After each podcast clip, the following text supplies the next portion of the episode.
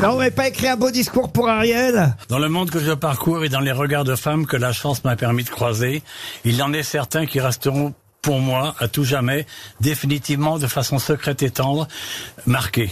Dans le fond de mon cœur, j'ai déjà vu quelque chose qui ressemblait à une étoile.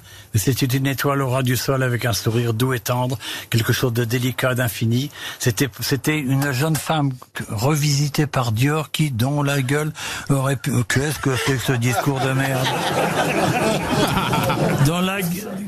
Mais qui ressemblait au bonheur qu'elle peut donner à un homme par un de ses petits sourires qui ouvre les portes infinies du rêve.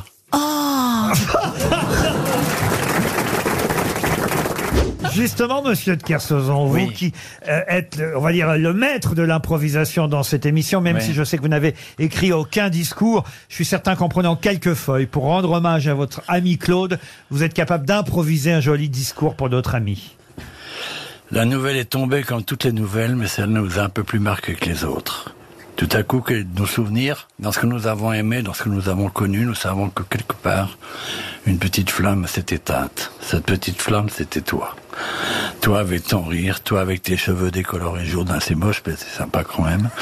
Toi avec ta façon de te comporter, toi avec cette intelligence, cette culture, ce savoir-être, ce savoir-vivre, ce savoir se moquer. Aujourd'hui, il va falloir que nous, on apprenne quelque chose d'autre, c'est se savoir se souvenir. Trier de toi ce qui a été le meilleur, garder de toi ce qui nous a fait plaisir, se souvenir de ce qui nous a émus. En fait, continuer dans le silence de nos âmes à t'aimer parce que tu mérites, à cause de ce que tu es, une forme d'éternité dans la vie que nous avons. Merci Olivier. On n'aurait pas fait mieux même avec un texte écrit. Peut-être vous pourriez quand même pour Stevie faire un petit poème de bienvenue. Alors Olivier, Euh, mon cher Stevie, je sais qu'il va être difficile de trouver une rime à ton talent, à ton charme, à cette présence extraordinaire que tu as parmi nous, en apportant un peu de cette légèreté, de cette élégance que tu sais avoir et que tu as acquis dans ta cuisine en regardant la Joconde au-dessus de tes fourneaux. Il y a des choses de toi que l'on ne peut pas décrire tout à fait facilement, mais lorsqu'on a la chance de te connaître, il est difficile de ne pas apprécier le personnage jovial, intéressant, drôle, parfois cultivé et souvent surprenant que tu es. Et en te remerciant, à bientôt Stevie, en espérant te revoir dans notre antenne. Thank you. Tout ça évidemment improvisé. Hein. Parce que vous regardez Caroline Diamant Mais par l'après-midi. accident, une nuit d'insomnie, je, je vois Caroline, donc je reste devant l'écran. J'adore Caroline Diamant. Ah. Ça fait des années, j'ai une vraie tendresse pour cette jeune fille, son innocence, sa beauté, sa douceur, sa gentillesse, sa, sa capacité de, de sa, sa bienveillance vis-à-vis de l'autre. D'ailleurs, dans cette émission, elle fait un courrier du cœur. C'est formidable ce qu'elle dit. Il y a une grossesse qui crie genre, mon mec ne me parle plus, il nique jamais, ça dure depuis six ans. Et elle lui conseille, partez. Avec mon air de brut, dans le fond de moi, il y a un peu de tendresse pour vous tous.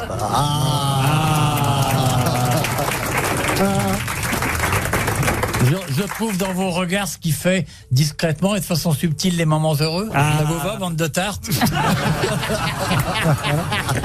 C'est vrai, mais on se disait, tiens, peut-être qu'il va avoir préparé un petit texte. Un Livre-nous ton intérieur. Bon, alors, Oui, il a préparé une lettre. mes chers nouveaux amis, Oui. le temps qui m'a tenu éloigné l'un de vous m'a paru long, vous le savez. Ce sont des secondes qui sont lointaines, inépuisables et qui s'éternisent, donnant aux heures une autre forme. Les heures ressemblent à des jours, car l'éloignement est fabricant de chagrin et de manque.